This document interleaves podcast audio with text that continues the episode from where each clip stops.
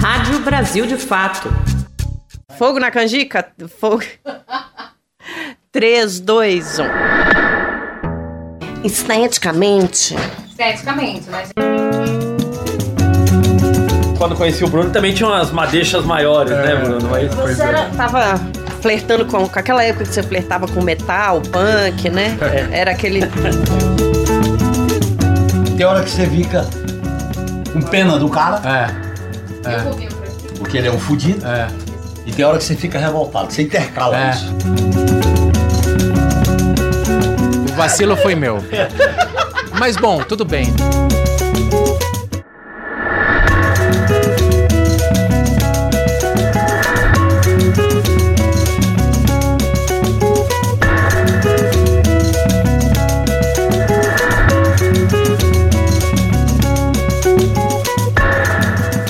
Gente está no ar a partir de agora com mais um episódio do podcast de política do Brasil de Fato 3x4. Aliás, não só de política, política, sociedade, o podcast de Brasil do Brasil de Fato. Eu sou a Nara Lacerda, repórter do BDF, e estou aqui com o Igor Carvalho, meu companheiro de redação, jornalista de política do Brasil de Fato. Toda semana a gente está junto aqui. Tudo bem, querido? Tudo bem, Narita? Muito bom estar aqui de volta. Vamos pra lá pra mais uma semana e mais um programa, né? E sem ressaca depois do carnaval, ao nosso lado está também o nosso querido comentarista, esta entidade, o nosso companheiro José Genuíno. Obrigada pela presença, como sempre, companheiro. Nara, eu não sou entidade. Ah, eu acho que é. Não, eu sou um cidadão comum, sem lenço, sem documento, sem representação política, com a cara e a coragem andando por esse Brasil afora, viu, Igor? É um prazer estar aqui com você, principalmente com o convidado que vocês vão apresentá-lo. Bom, vamos lá para o nosso tema, né? Nessa semana a gente vai falar sobre fé, aumento da violência e da criminalidade a relação desses elementos com o aumento das igrejas evangélicas nas cidades brasileiras, especialmente nas periferias urbanas.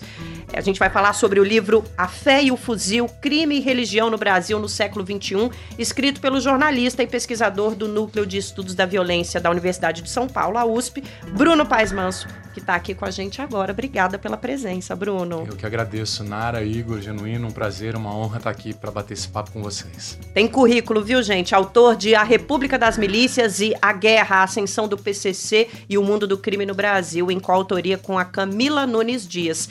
Manso investiga como o crime se transformou no Brasil com o crescimento das igrejas a partir dos anos 1990 e a gente está recebendo ele aqui hoje para esse debate, contando com a participação de você que está nos ouvindo.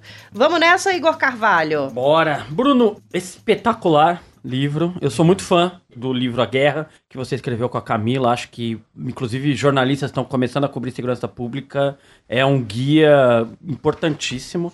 E agora você está falando um pouco sobre esse fenômeno das igrejas neopentecostais é, nas periferias de São Paulo, em algum momento, o entrocamento ali com o PCC, o mundo do crime. Eu queria entender como surge essa aliança das igrejas com o crime e como se dá essa aliança na rotina você fala um pouco sobre é, o surgimento dela ali no livro, explicando até como essa, a pobreza e essa rotina caótica foi forjando e, e criando possibilidade para que ela, essa aliança surgisse, né? Queria que você falasse um pouquinho disso pra gente. Eu, Igor, não diria que é uma aliança, eu ainda diria que são dois mundos opostos, né?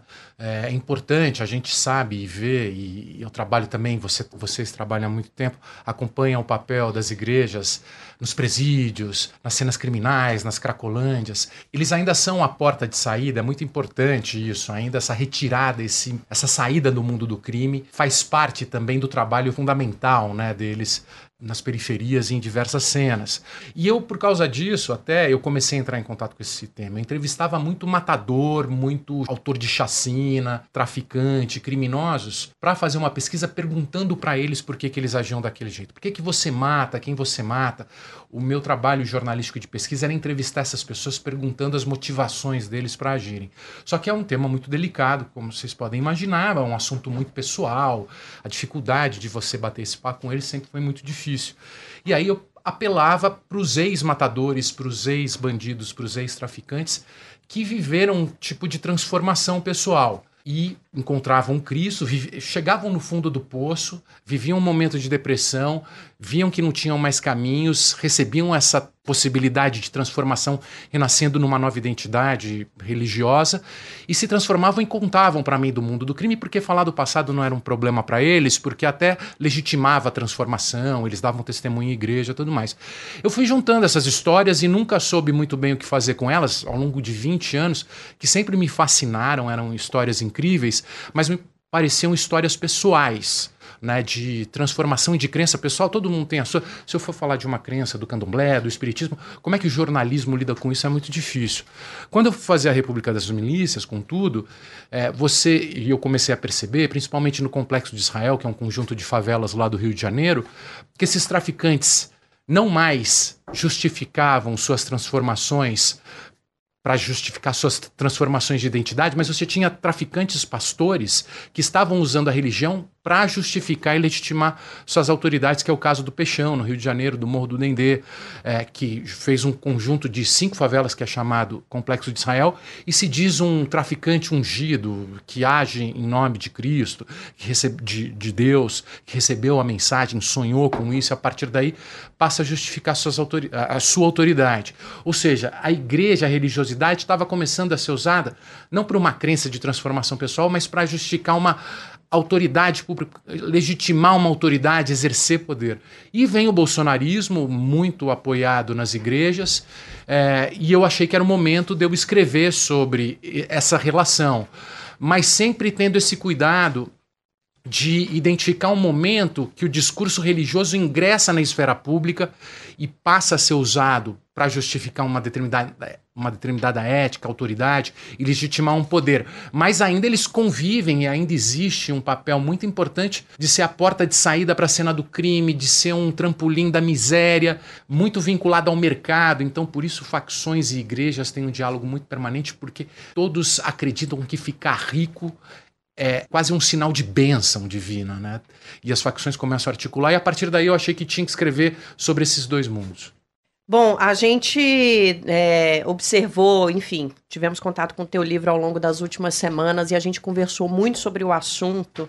É, e uma coisa que nos chamou muito a atenção, que a gente acha também que é uma virada de chave que precisa acontecer na imprensa, na esquerda, para começar a lidar com as periferias brasileiras, e as pentecostais principalmente. Você narra que você tinha um, um viés meio classista, né, repleto de preconceitos muito típicos, né, dos nossos, da nossa bolha, digamos assim. E a gente ficou com uma curiosidade muito grande de entender em que momento que você virou essa chave, porque eu acho que a gente também quer muito virar essa chave para começar a dialogar também e entender melhor esse mundo, esse universo, né? Para mim, Nara, foi muito por causa da, dessa minha investigação de homicídios que, como eu falei, o que mais me chamava a atenção nas entrevistas com diversos homicidas, matadores, às vezes com, com mais de 30 mortes nas costas, tinham cometido várias chacinas, essas coisas todas, uma coisa se repetia, eles tinham a convicção, a gente estava comentando agora há pouco, que nunca tinham matado nenhum inocente. E essa convicção da moralidade homicida, para mim, era muito surpreendente. E eu achava que isso não ia ter volta, porque São Paulo vinha com os homicídios crescendo há 40 anos, era final dos anos 90. Uhum. E eu achava que isso não tinha saída.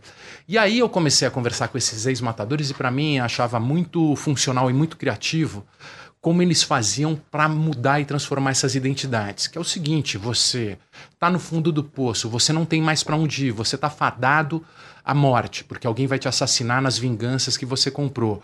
Você percebe que sua vida é vazia. E eu te ofereço um caminho que é o seguinte: se arrependa do que você fez, peça perdão, perdoe os outros, faça uma negociação e abrace uma nova vida a partir de uma nova crença que você passa a ter.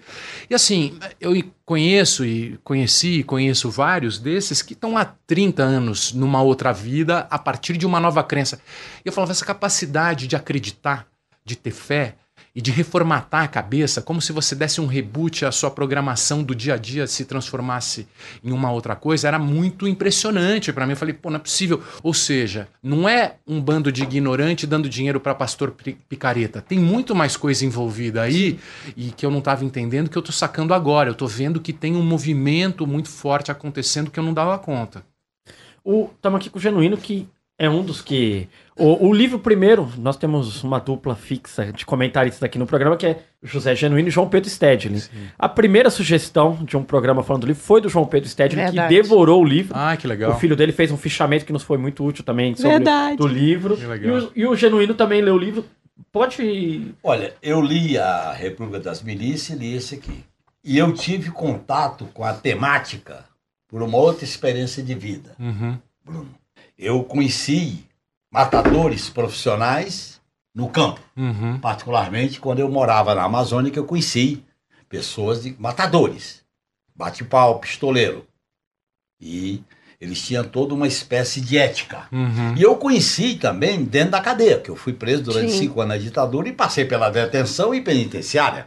Eu conheci o Caveirinha, que foi morto pela, pelo Esquadrão da Morte, uhum. e conheci o bandido da Luz Vermelha quando ele estava preso na penitenciária. E depois eu vivi essa experiência no Instituto Paulo Sarazate, lá no Ceará. E é interessante observar. Primeiro, eles têm uma religiosidade. Esse tipo de fenômeno cultiva uma religiosidade na cela, nos eventos, na liturgia das cadeias. Começa por aí.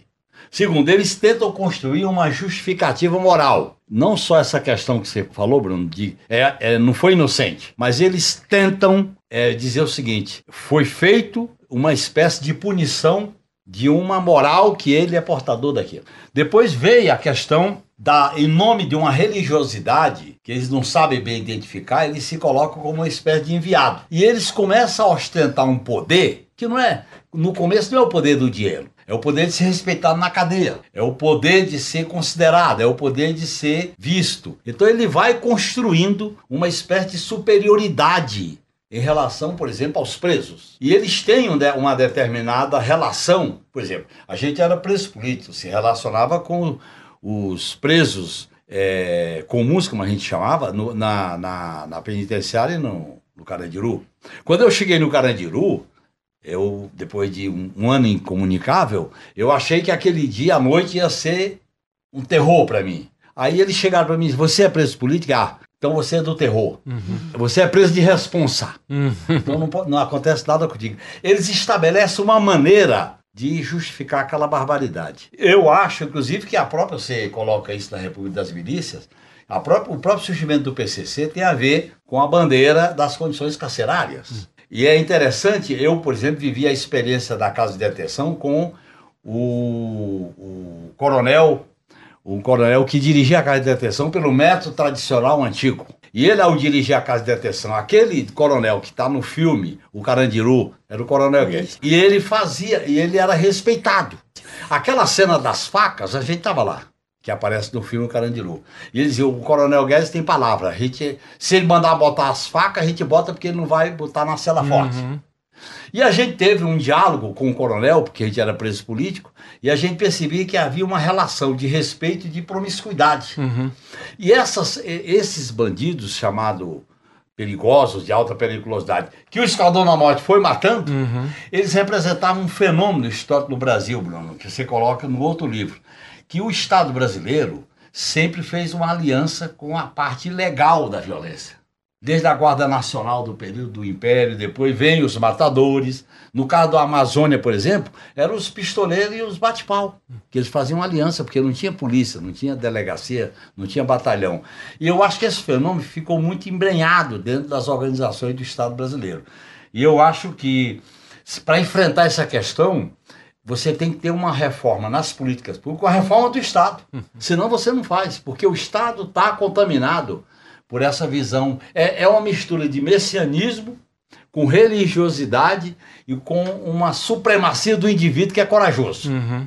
Inclusive, quando ele é eliminado fisicamente, ele se considera uma autoridade corajosa. Uhum porque ele faz uma biografia dele próprio. Agora, em alguns momentos você fala sobre, sobre a construção de uma ideia de masculinidade na, na periferia a partir do encontro dessas duas, dessas duas identidades, né? O homem da igreja, o, o mundo do crime. De que masculinidade, que, que códigos você identificou ali, signos nessa masculinidade do homem da periferia?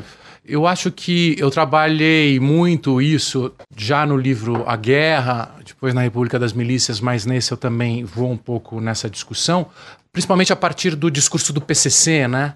Que a gente tinha até 1980, 1990, uma nova geração urbana, filhos e netos de imigrantes que já nasceram em São Paulo, que renegavam a cultura rural dos pais, que era vista como anacrônica, porque era uma cultura do campo e era ridicularizada nas cidades, né, o letramento, tudo isso. Então tinha um estigma muito forte a cultura nordestina aqui em São Paulo.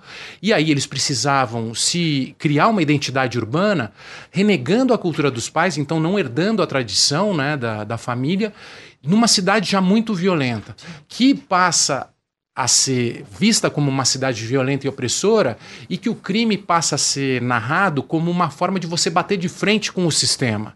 Você não abaixar a cabeça para o sistema, né? Você morre antes dos 25 anos que seja, mas não baixa a cabeça para o sistema que produz os nossos jihadistas aqui da periferia, né? Jovens suicidas que preferem morrer antes dos 25 anos do que ser humilhado pela polícia, pela sociedade, ganhar pouco e tudo mais. Então você começa a ter esse discurso e o PCC sabe lidar muito bem com essas masculinidades, falando justamente isso. Olha, anos 90, estava todo mundo se matando, um processo de autodestruição nas periferias de São Paulo. A gente lembra São Paulo era uma das capitais mais violentas do Brasil até 1999, 2000. Guerra por espaços de distribuição, comercialização de drogas. Né? Conflitos então, uhum. e, e, ciclos de vingança que duravam é. 10 anos. Às vezes você matava um cara de uma quebrada, os amigos dele iam lá matavam é. o, o, cara da sua quebrada. Aí iniciavam-se ciclos de vinganças que as tretas uhum. entre as quebradas eram permanentes e duravam anos. Eu acompanhei um caso do Jardim Ângela, uma morte em 1993, tinham causado 156 mortes em 5 anos em decorrência desse ciclo vicioso. Né? Então você tinha um, um processo de desordem de autodestruição. E o PCC começa a crescer justamente a partir das prisões, falando: olha, o crime fortalece o crime. A gente, irmão, precisa parar de matar irmão. Nosso inimigo é o sistema. A gente tem que matar a polícia. E começa a trabalhar com essa masculinidade para profissionalizar o crime, criar uma, um novo tipo de comportamento e para reformatar mentes. Por isso que, na verdade, eu faço a comparação das facções prisionais com as igrejas, porque nesse sentido elas são parecidas.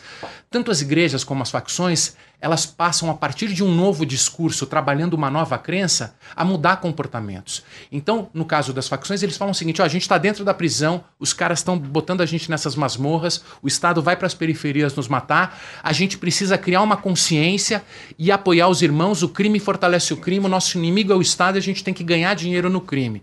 Então, um novo discurso que redireciona comportamentos e cria um novo proceder, né, como eles falam, um novo tipo uhum. de comportamento. No caso das igrejas, a teologia da prosperidade trabalhando, olha, dinheiro significa uma bênção, uhum. Jesus te ama, você ama Jesus, você passa a ter uma nova identidade, você passa a fazer parte de uma rede de apoio de capital, de, capital, de ganhar dinheiro, de uma espécie de maçonaria de pobre mesmo, que se ajuda, claro. se apoia para ganhar dinheiro, e né? E aí, Bruno, tem uma questão. As igrejas da periferia, elas sabem, convivem, mas não entregam uhum. os caras.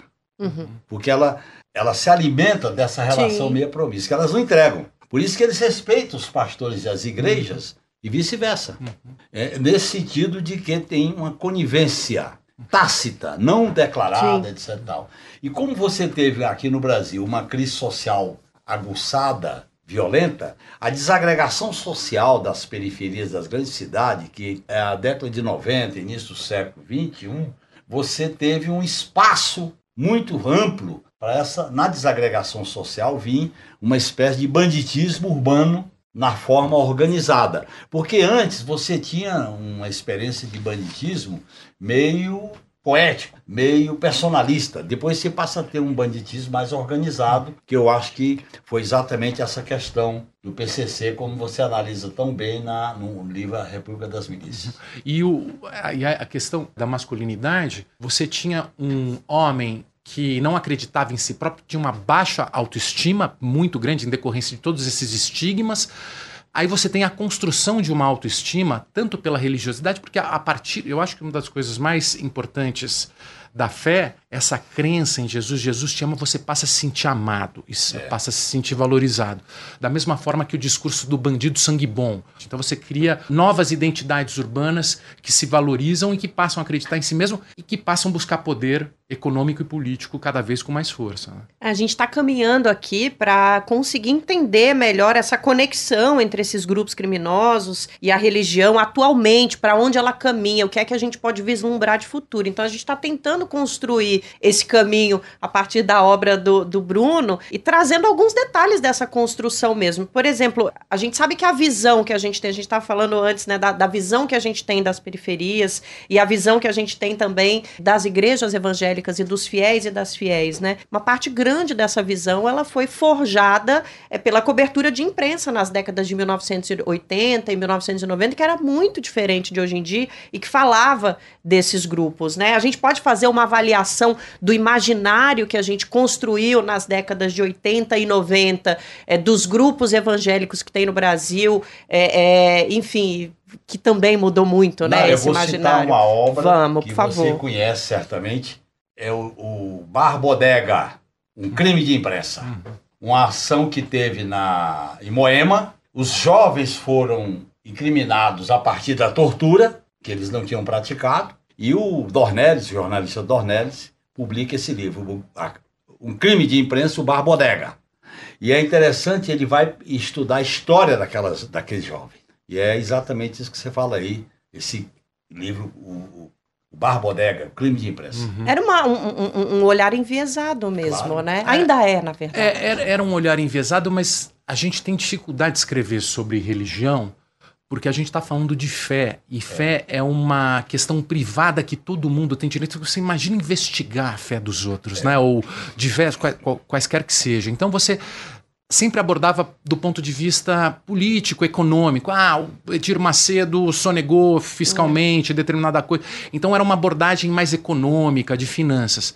E ao mesmo tempo você tinha toda uma nova dimensão de comunicação via rádios e TVs que eles estavam embarcando, né? E você tinha uma nova cultura e uma nova forma de crença que entrava em choque com, com o catolicismo e com o sincretismo religioso brasileiro, ao mesmo tempo que dialogava com ele, que era justamente essa teologia pentecostal que ganhou força, principalmente depois dos anos 50 e 60, tem três ondas, né? Como a, a sociologia discute, etc. Vem a igreja neopentecostal com a teologia da prosperidade, é, que ganha mais força ainda, e vem e tal, e, e essa alguns não que isso seja unânime entre os evangélicos, mas isso ganha uma popularidade muito grande a partir do neopentecostalismo do Edir Macedo, é, de satanizar as religiões de matrizes africanas, né, que começa a identificar o atraso brasileiro com os demônios existentes na população, para atuar então com exorcismo e para atuar com uma nova crença, para exorcizar o espírito atrasado, rural, e iletrado para criar um novo espírito moderno capaz de consumir, capaz de fazer parte do mercado. E essa nova crença no mercado de, de crenças numa cidade que depende de dinheiro, se você não tem dinheiro, você não respira, dinheiro é oxigênio nas cidades, ela passa a ser abraçada e começa a fazer muito sentido para as pessoas, que começam a acreditar. Então, essa nova crença, de repente, passa a se popularizar muito rapidamente. Via televisão, via igrejinhas nas quebradas, via um empreendimento espiritual que começa a se multiplicar, porque é muito fácil você construir uma igreja, você não precisa sequer estudar, as suas interpretações hermenêuticas bíblicas podem ser usadas para os seus territórios e você pode Você ter não precisa de autorização de cima não para baixo. precisa Imagina, de uma tá autorização, autorizado. né? O padre que passou oito anos que vai fazer toda a leitura da, e a interpretação para você, a coisa se multiplica muito rapidamente, né? E quando a gente vê, sem perceber, eles elegem o presidente do Brasil, a gente fala, gente, o que que aconteceu? Onde eu tava? É, eu não onde eu vi. tava, então. E tem a história das esquerdas também que saíram da periferia, É, né, Igor? Você tá falando da eleição do, do Bolsonaro, tá me lembrando de outro trecho do livro, quando você fala da teologia do domínio, Aham. né? Que é o domínio dos sete montes, família, religião, educação, mídia e entretenimento, Uhum. né? Que é uma, um dos braços que tem imperado na periferia. E aí me veio na hora, se fala sobre isso no livro, é a saída da esquerda, gradual, mas a saída da esquerda das periferias. Uhum. É, antes nós tínhamos ali a teologia da libertação prosperando, padres como referências em comunidades, eram líderes de comunidades. E pais de santo e mães de santo também. Também eram referência, Sim, né? E o Padre Ticão tá aí, já não morreu, mas Uhum. Padre Ticão foi uma grande liderança na zona Sim. leste de São Paulo. Essas lideranças foram, aos poucos, substituídas pelos pastores, né, Bruno? É, Sim. E, e você fala da dificuldade que o discurso da esquerda tem de penetrar hoje nessa barreira criada pela teologia do domínio. Por que, que é tão mais fácil? Você conseguiu identificar isso nas suas conversas? Por que, que esse discurso pega tão mais fácil o morador da periferia? Olha, o Genuíno está aqui, pode me corrigir, pode complementar também, mas o, o- a própria Igreja Católica tem um papel fundamental na formação do PT, né, nos anos 80. Você tem a teologia da libertação surgindo no final dos anos 60, a partir do Concílio Vaticano II. Depois que tem a Revolução Cubana, a Igreja fica muito preocupada com o risco da Revolução atingir o continente mais católico do mundo, né? E começa a pregar o reformismo e a chegada dos padres na periferia para criar um capitalismo menos injusto e atuar a partir das reformas. Então vem vários padres de fora, o padre Jaime Krau, por exemplo, do Jardim Ângela, que também faleceu, eh, vem da Irlanda, e você tem a própria Irmã Dorothy no norte, você tem isso transformando o Brasil, o MST, a CUT, vai ter muito, sempre uma influência muito grande da igreja. E com uma ideia muito forte do processo de redemocratização, muito calcada em Paulo Freire, etc., que era o seguinte: a gente vai começar a votar agora, nos anos 80. E a gente precisa criar uma consciência entre os pobres para ele perceber sobre os direitos e lutar por esses direitos e votar em candidatos que representem os direitos deles nos estados, no estado, né? Então, direitos sociais, a Constituição de 88, a decorrência dessa movimentação política muito calcada nesse processo de conscientização crítica para pressionar o estado e o próprio Lula e o novo sindicalismo vem também Frei Beto, que é um pessoal muito ligado à igreja, novo sindicalismo e tudo mais. Só que aí o que, que começa a acontecer? A gente começa a viver a nova república e passa a acontecer um certo ceticismo em relação ao Estado, porque assim, você vai fazer protesto, mas você não tem dinheiro nem para passagem de ônibus, porque você precisa ter dinheiro. Você vai lutar por política pública num Estado quebrado, falido, passa-se a haver um certo ceticismo em relação ao Estado, em relação ao- aos próprios sindicatos e às indústrias que derretem. Né, e passa a ter um novo, um novo empreendedorismo e a ideia de que você precisa vencer com as suas próprias pernas. Você não precisa depender do Estado, você precisa lutar, criar essa rede de apoio. Os evangélicos eles surgem nesse vácuo como a ideologia do capital, como diz o Fernando Altmaier, que também foi assistente do, do Padre Ticão lá na Zona Leste, que hoje é professor da PUC. É a igreja do capital, eles oferecem um instrumental simbólico e de crença para vencer no mercado e de uma forma que observa o Estado de maneira cínica. E, ah, não, eu não preciso disso, eu não preciso pedir esmola. Eu preciso acreditar em mim mesmo e ter uma rede de proteção e ir para a guerra. E, ao mesmo tempo, é uma religião que começa a falar muito do Apocalipse, e é uma religião escatológica, a Assembleia de Deus eh, tem muito essa doutrina, que não vê o mundo como algo a ser reformado. Você não precisa de um projeto de futuro. Você precisa converter um máximo de pessoas no Porque o mundo presente vai acabar a qualquer o momento. mundo vai acabar e Jesus Cristo vai chegar na Terra. E quando Jesus Cristo chegar na Terra, ele tem que ter o máximo de aliados nesses postos chaves da cultura, da, Da família. família, da religiosidade, Do governo. do governo, porque é uma batalha espiritual que dialoga com a batalha cultural do Olavo de Carvalho e com todas essas eh, leituras eh, meio que conspiracionais, eh, que o, o satanismo, ou o comunismo, ou o globalismo estão vencendo e a cultura judaico-cristã precisa reverter e tudo. Então, e começa a ganhar corpo e com as redes sociais ganha um novo potencial, ganha uma nova velocidade e passa a fazer a cabeça de muita gente, né? Cara, que loucura. Só fazer um, um parêntese. Você, professor, acabou de mudar minha vida. Porque, sabe, Igor, eu já falei isso aqui. Eu sempre ficava tentando, professor, encontrar onde foi que a gente perdeu aquele espírito de coletividade da Constituinte que marcou muito a minha infância. Muito. A gente fala disso aqui o tempo inteiro. E agora você acabou de me dar conta, me dar a equação, me deu até. Fiquei emocionada, Igor Carvalho. E por falar em constituinte, eu quero te ouvir. Temos um deputado constituinte aqui. É, genuíno, sobre essa saída da esquerda das periferias, você que tantos padres conheceu nessa trajetória e, e os viu ascender politicamente como lideranças comunitárias, como que você enxerga esse fenômeno? O buraco é mais embaixo. Primeiro, a reestruturação capitalística com a crise do socialismo real, das revoluções, com a reestruturação do Deus do mercado, a o gerenciamento com base na no empreendedorismo, o, o discurso do fim da história, do fim da luta de classe e o processo de reestruturação das relações capital e trabalho levou a uma precarização das grandes periferias urbanas. Essa reestruturação é que expeliu aquele mínimo de organização que tinha dos anos 70, dos anos 80. Você tinha o movimento da caristia, você tinha o sindicalismo metalúrgico, você tinha as comunidades eclesiais de base. Então foi uma reestruturação global do sistema, da própria igreja. E, e o papel do João Paulo II? Claro. Que reestruturou. Então não foi só a esquerda que saiu. Uhum. É que o capitalismo impôs uma outra dinâmica. É tanto que na experiência do PT, quando a gente ganhou prefeituras, como Diadema, como São Paulo, Porto Alegre, nós colocamos a dimensão de políticas públicas, orçamento participativo, assistência, de conselho deliberativo. Então veja bem, o que, que aconteceu com a democratização do país? A democratização do país foi conduzida pela classe dominante que não tinha interesse em fazer mudança estrutural. O PT era uma ala esquerda da democratização da Constituinte. É bom lembrar que no Congresso Constituinte o PT só tinha 16 deputados somando com o PMDB popular, o PCdoB e o PSB, a gente chegava a 120 no máximo. E nós fizemos o que fizemos. Porque havia uma ascensão da luta social e política naquela época. Ascensão espontânea não. Aquela ascensão foi derrotada politicamente pelo processo eleitoral. Lembre-se que o Collor foi eleito. Os dois candidatos eleitos do segundo turno eram Lula e Collor. É.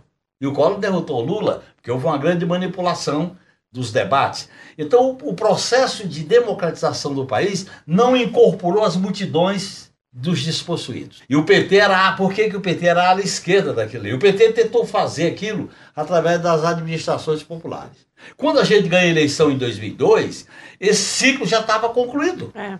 O ciclo já estava concluído. A gente tinha É que 2002. brigar contra. Então, esse é um problema que a gente tem que analisar com mais profundidade. Por exemplo, a questão da a dimensão territorial, a dimensão horizontal e não a dimensão vertical, a questão da formação política, que o MST vitoriosamente implementou numa determinada base social. O PT não conseguiu pela diversidade. A base social do PT, que era metalúrgico, e, e se deslocou para a área dos servidores. A área dos servidores não estava na periferia. A área dos Tá. É servidores uma estava classe média. classe É. média. Então, aí é que houve o problema. Tanto que se você analisar o- a experiência do PT, analisa a experiência em outros países, no México, no Uruguai, com a Frente Ampla, da própria Argentina, você vai encontrar, vamos dizer, uma desidratação dos movimentos populares, que é diferente do período da ditadura. Então, esse é um, é um processo que a gente tem que estudar, porque houve uma reestruturação Sim. do sistema capitalista. Ele atingiu as relações sociais. A, a sociedade foi criminalizada, foi mercantilizada. A- o espaço público foi ocupado pela iniciativa pri- privada, na porrada. Então eu acho que foi um problema muito mais profundo. É claro que a esquerda não teve uma estratégia para se contrapor a isso. Porque ela nem compreendeu o que estava em jogo. E aí vem a- o crime organizado, que cresce nesse processo, passa a ser uma alternativa para certas áreas populares uma alternativa para a segurança, uma alternativa para garantir o mínimo de sobrevivência daquelas comunidades. Que, é, esse é um problema que a gente tem que discutir dentro de uma estratégia. Por exemplo, qual é o dilema que nós enfrentamos hoje? Que apareceu depois da democratização na Argentina, no Equador e aparece agora aqui e está aparecendo no Chile. Se a- os progressistas não fizerem políticas populares efetivas e se não incorporar as massas populares como protagonista, nós poderemos ter fracasso. Esse é o problema Que que, é foi que colocado é. naquela época. Ah, eu- o Genuíno tá falando e eu tô vendo a, a corrente do, do capital segurando o nosso Ah. desenvolvimento para baixo, mas olha só, Igor, a gente vai fazer um breve intervalo, porque a gente tem um recado para quem tá ouvindo a gente. Se você gosta do 3x4 e dos conteúdos produzidos pelo Brasil, de fato, tá na sua mão ajudar a gente a continuar fazendo jornalismo independente e comunicação popular. Apoie o Brasil de Fato. O link é apoia.se barra Brasil de Fato. Vai lá, quem apoia leva lembrancinhas muito legais do BDF, não dá pra ficar de fora. E a gente vai voltar agora para o nosso segundo bloco aqui do 3x4. E vamos começar com uma pergunta inaugural de segundo bloco, que é aquela, viu, professor? Em que contexto, depois dessa história toda que a gente contou e de todos esses elementos que a gente trouxe, as igrejas evangélicas e o crime começam a se influenciar da forma que a gente vê hoje? Muito íntima, inclusive. Olha, eu acho que tem uma coisa, Nara, que é muito interessante, que a gente, dentro desse processo da nova república e desse processo de movimentos sociais e constituinte e luta por um Estado mais justo, produzir uma sociedade mais justa via Estado e políticas públicas, a gente tinha uma ideia de que, talvez utópica, vamos dizer, que a gente poderia chegar, quem sabe, a transformar o Brasil numa Dinamarca, vamos dizer, uma sociedade justa, com liberdade, todo mundo com uma certa riqueza. E, por exemplo, poderia ser uma das utopias que a gente tinha. O estado de bem-estar social. Um estado de É. bem-estar social, Ai, né? que E você sem depender tanto de dinheiro. Esse sonho começa a ruir. Ao mesmo tempo, as cidades começam a demandar das pessoas ter dinheiro. Se você não tem dinheiro, você é morto pela polícia, você vai morar na rua, você não tem o que comer, você é humilhado. É necessário, muito fortemente, você ter dinheiro nas cidades. E a gente imaginava que essa solução urbana viria de cima para baixo, via educação, via ensinamento técnico para trabalho e tudo mais. Com isso não se realizando, a gente viu as soluções vindos de baixo para cima. Isso para mim era muito interessante, né? Então vocês acham que ter dinheiro é importante? É assim que é a sociedade? Então beleza, a gente vai aproveitar, se organizar nesse mercado bilionário de drogas que todo mundo consome. Droga é uma commodity urbana. Vocês vão nos matar, beleza? A gente vai tentar se organizar, vai ganhar dinheiro, vai mandar no sistema, vai influenciar, vai bancar a política e vai, vai, vai conseguir conquistar o poder. Isso pelas facções. No- da mesma forma, a religião. A gente passa a acreditar na gente mesmo, a gente tem uma nova crença, acredita no novo Deus, Deus nos ama, a gente se apoia, tem um novo tipo de comportamento, dinheiro é bênção, a gente vai vencer no mercado. E isso tudo nas mesmas regiões de miséria. Foram soluções criadas na miséria. Foram soluções criadas pelos pobres, que convivem entre si e que buscam a produção de ordem, buscam a produção de previsibilidade e de condição de sobreviver numa sociedade que exige ter dinheiro. Então, diante desse convívio, eles acabam muitas vezes dialogando. Então você tem uma igreja aqui em São Paulo que de repente o filho da, da crente é traficante, ele frequenta a igreja porque ele ainda não se converteu, mas algum dia ele vai se converter. Mas ele tem ao mesmo tempo uma ética que compreende o papel dele na comunidade, ele não vai matar por nada. Então você tem toda uma história de proceder, uma moralidade bem típica da periferia de São Paulo. Esse dinheiro, a partir do momento que se profissionaliza, para de se matar, né? Tem esse mata-mata que o PCC consegue de alguma forma viabilizar. Eles alcançam as fronteiras da América do Sul, passam a entrar no atacado da droga, exportar para todos os continentes do mundo. Esses dólares entram na economia, precisam ser lavados, são produzidas novas empresas. Você tem um novo tipo de empreendedorismo com o dinheiro do, da lavagem, do narcotráfico. E ao mesmo tempo investe nas prefeituras, nos parlamentos municipais, nas empresas de ônibus, nas organizações sociais. Isso começa a se infiltrar no Estado é, caminhando muito mais para um sistema parecido com as máfias, né, que conseguem infiltrar no Rio de Janeiro é via milícia, em São Paulo é via crime organizado e dinheiro da droga, né? E a partir de soluções criadas de baixo para cima na informalidade, na miséria para produzir a miséria. Então, o Estado que a gente tinha a ideia de que iria liderar esse processo é, acabou é, se mostrando frágil, mas ao mesmo tempo a gente viu soluções vindas de baixo que a gente vai ter que dialogar com isso, vai ter que lidar com isso, vai ter que reduzir danos desse problema, né?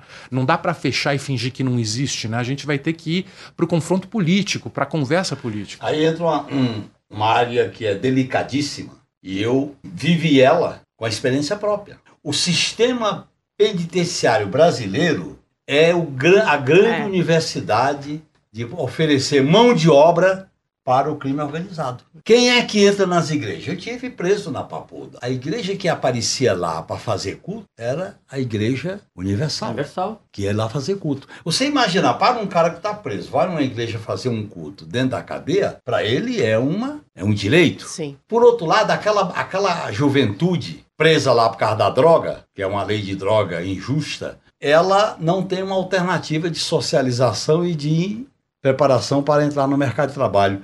O crime organizado é a alternativa para ela. Ela se filia à milícia ou se filia ao, ao crime organizado e a igreja passa a ser uma espécie de sublimação para ele, porque ela está fazendo o culto, está dando assistência.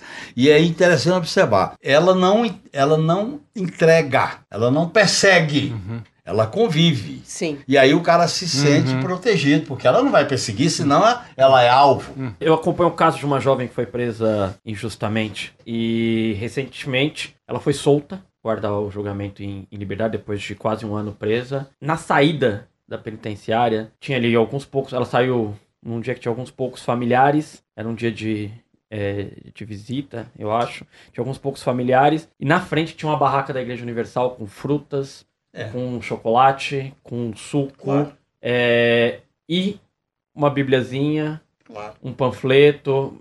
Ou Uhum. seja, estão ali. Bruno e Genuíno, eu, obviamente, o ápice do envolvimento da igreja com a religião é a eleição do, do Jair Bolsonaro. Nós temos uma bancada evangélica pujante, forte, consolidada em Brasília.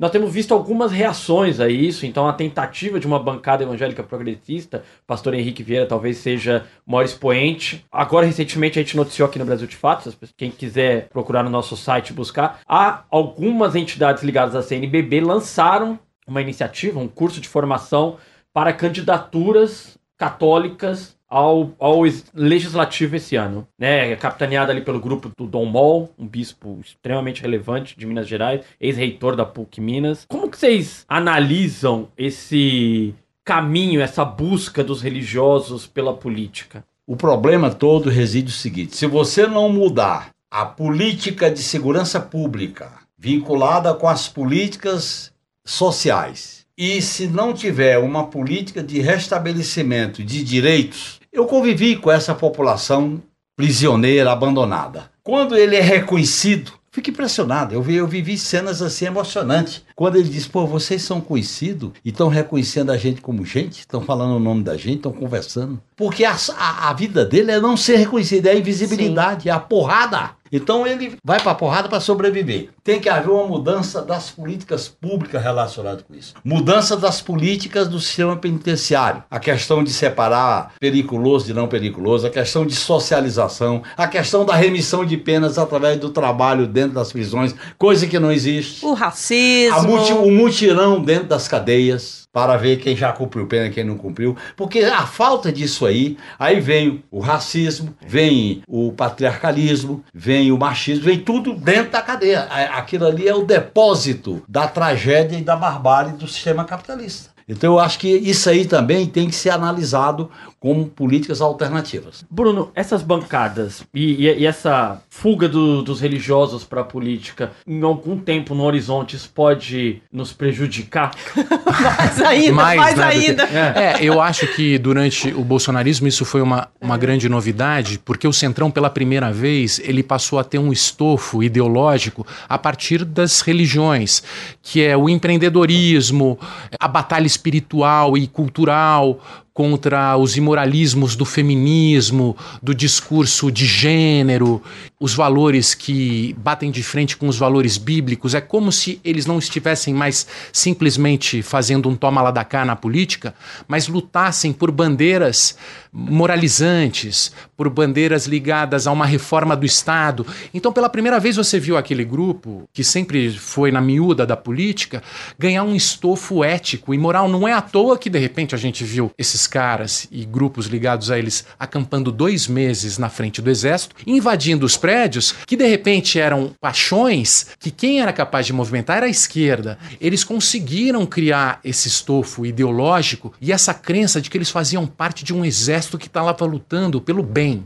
a discussão do bem contra o mal ficou muito forte para eles. Eles acreditavam que o PT, que a esquerda, que o comunismo, que o feminismo, que a ideologia significavam um mal, o diabo. Então você teve toda uma construção nesse sentido. Vários evangélicos e vários religiosos estão entrando nessa discussão porque a religiosidade ela entrou na pauta política. O pastor Henrique Vieira participou do lançamento do meu livro em Brasília, é uma figura muito querida e, e muito incrível. Assim, a gente sempre que fala, a gente aprende muito com ele, né?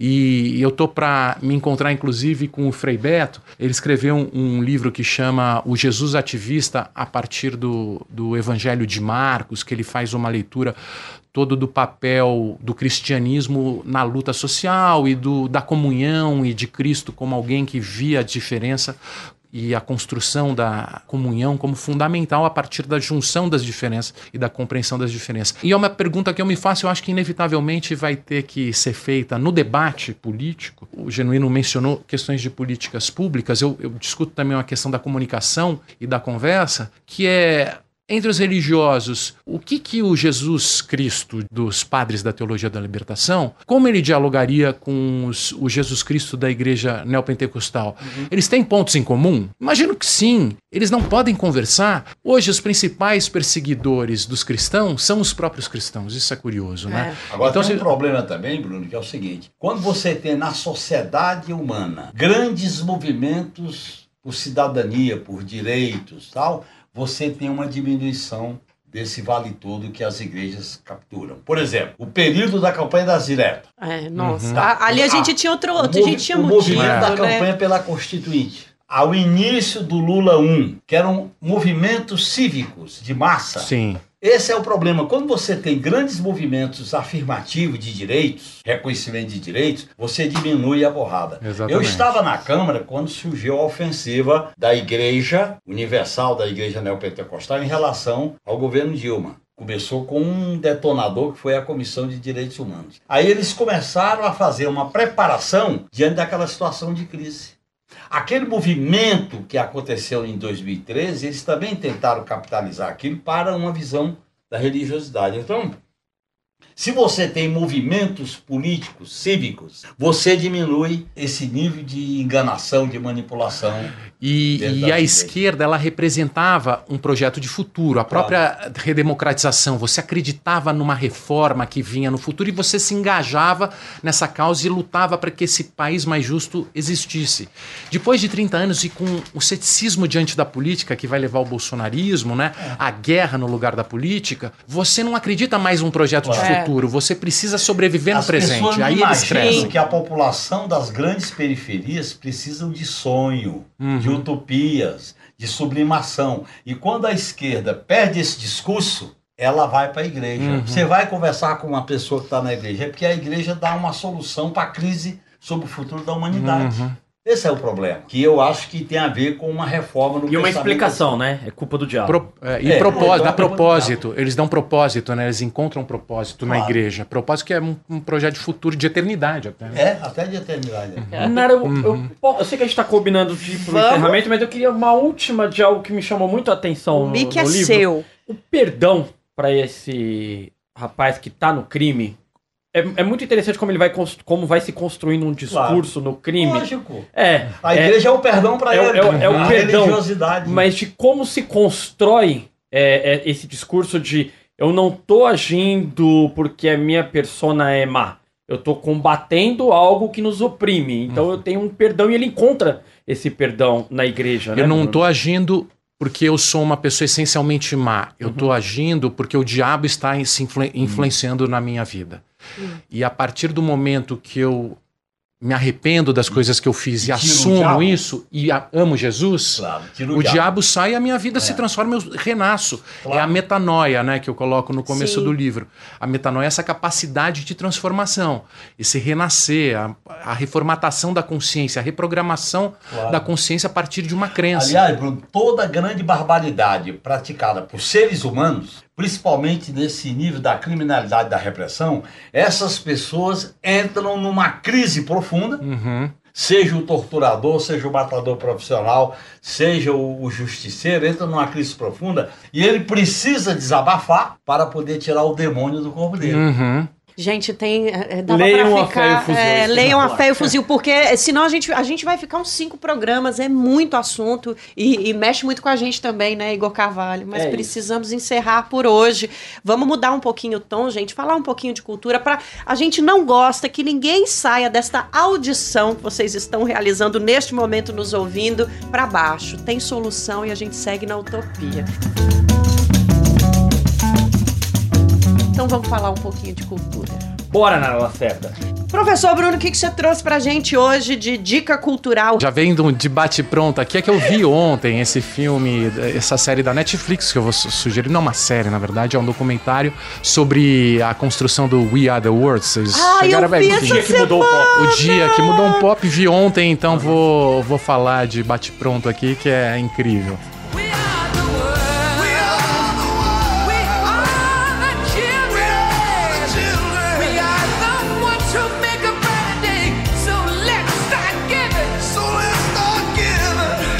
Ponto alto pra mim, sem dar spoiler, é o, o Steve Wonder ensinando o Bob Dylan a entrar na música e a cantar do jeito que ele tinha que cantar. Maravilhoso. Vão lá assistir, é muito legal pra entender o pop. Eu sou fã de cultura pop, né, Igor? Não tem jeito. Senhor José Genuíno. Olha, eu peço, de, peço licença para recomendar esse livro aqui. Tá certo. É, eu acho que a- o exame que o Bruno faz não é um exame pessimista, não é, não é um exame descrente, não é um exame, vamos dizer assim, de um retrato da parede. Ele apresenta nas linhas desse livro, A Fé e o Fuzil, uma visão liame do sentido de como o ser humano, de como homens e mulheres, nas piores situações que vivem nas periferias, podem encontrar uma maneira de construir essa visão sublime, essa visão libertária, essa visão humanista. Eu acho que esse livro aqui, ele é, a realidade é dura, viu, Bruno? Agora, não é apenas um retrato parado no tempo. Ele é dinâmico ao colocar os personagens que você coloca aqui, inclusive, que é muito interessante. Não é um livro de você colocar estatística, dados. Você conta história. E essas histórias que você conta aqui é de gente, com sentimento, de carne e osso, de identidade, de filiação, de perspectiva. Vale a pena, viu? Obrigado. Senhor Igor Carvalho. Olha, eu vou, vou, vou soar apelativo, eu vou indicar um produto da casa da firma. Eu vou indicar o documentário Meieiros, dirigido por, pelo Vitor Shimomura e o Pedro Estropaçolas aqui do Brasil de Fato, uma produção do Brasil de Fato, em que eles contam genuíno, muito generosamente a história de trabalhadores que fazem esse tra- justamente essa função de meieiros do cacau. É uma um processo ali de trabalho, uma escravidão moderna. Então eles têm ali as suas terras, terras arrendadas, onde eles ficam responsáveis pela produção de cacau naquele território e o que eles ganham é para o sustento deles. Assim, é muito bonito, mas é triste de um jeito, Nara. Mas eu recomendo, são 20 minutos muito agradáveis, fotografia lindíssima, uma generosidade nos diálogos com os trabalhadores. Eu fiquei encantado. Não, ó, e ó, a nossa molecada aqui, que eu já tô acima dos 40, posso chamar de molecada mesmo, eles são muito bons, viu? Era a minha dica, porque há duas semanas atrás, antes do carnaval, eu falei pro povo ir assistir a novela da Vênus Platinada lá, até pedi autorização pro companheiro genuíno. Como eu falei pra vocês irem ver Renascer, agora ver Renascer de um jeito crítico, o Brasil de fato te ajuda, vai ver Meeiros lá. E a minha dica é uma dica que também é do professor Bruno, é, e vou ser bem rápida, tá, Letícia? Já tô acabando. Gente, nessa mesma toada do debate que a gente teve aqui hoje sobre salvação, porque salvação tem que ser para todo mundo, leiam Ideias para Adiar o Fim do Mundo, do Ailton Krenak. Já que é isso, é isso. Amém, igreja? Axé, terreiro. Vamos nessa, gente. É para todo mundo. Não dá para ser só para um grupo e não dá para ser com violência, não. Obrigada a vocês que ouviram a gente. Obrigada, professor Bruno. Eu que agradeço. Foi um prazer, muito bom conversar com vocês. Companheiro genuíno, bom demais ter você aqui. A gente morre de saudade quando você não tá, você sabe, É, né? Eu Ô, fico contente com isso, eu fico alegre. o Sted ele não pode Como eu faço política com alegria e com paixão, eu fico, quando venho aqui, mais apaixonado pela política. Igor, valeu. A gente se vê semana que vem. Valeu, eu tô muito feliz de receber o Bruno. O Bruno é uma referência pra mim, já falei isso pra ele algumas vezes. O Bruno é uma referência. Eu comecei jornalismo vendo o Bruno na rua, vendo o Bruno cobrindo jornalismo policial, segurança pública em São Paulo. Aprendi muito com ele. Obrigado. Então é uma felicidade dividir essa bancada com ele. Genuíno, nem se fala. E obrigado, Nara. Até semana que vem. É semana que Né, né, vem. né. Gente, um beijo pra minha irmã, Manaíra Lacerda, que tá com um bebê novo, um pequeno revolucionário que eu vou conhecer logo mais nas minhas férias. e se você quer mandar um recado pro 3x4, o nosso e-mail é 3x4, arroba brasildefato.com.br. As redes sociais do BDF estão abertas pra você, inclusive a caixinha de comentários do Spotify lá, embaixinho ali do nosso episódio. Vai lá, gente, coloca a boca no trombone. O 3x4 é apresentado por mim, Nara Lacerda, pelo meu companheiro de redação Igor Carvalho. Os nossos comentaristas são José Januíno e João Pedro Stedley. A direção é de Camila Salmásio. Na produção e no roteiro, Letícia Holanda. Trilha sonora original de Alejandra Luciane. Edição e sonorização de Adilson Oliveira. Nossa cinegrafista é Yolanda Depisol e a identidade visual é da Nazura Santos. No Brasil, de fato, a coordenação de rádio e TV é da Monize Ravena, a direção de jornalismo é da Nina Fidelis. Então até mais, gente. Semana que vem o 3x4 tá aqui, logo mais eu volto junto com o 3x4.